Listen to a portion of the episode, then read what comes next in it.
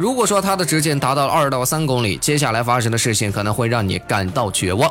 在撞击的瞬间，人们会发现地球的上空逐渐变黑，那时候等待人类的是长达十年和核冬天般的环境。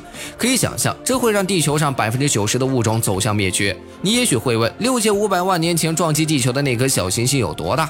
科学家估计它的直径约为十公里。如果这样一颗陨石撞到了地球，那时地球上远离撞击点的人们可能会因此侥幸躲过一劫。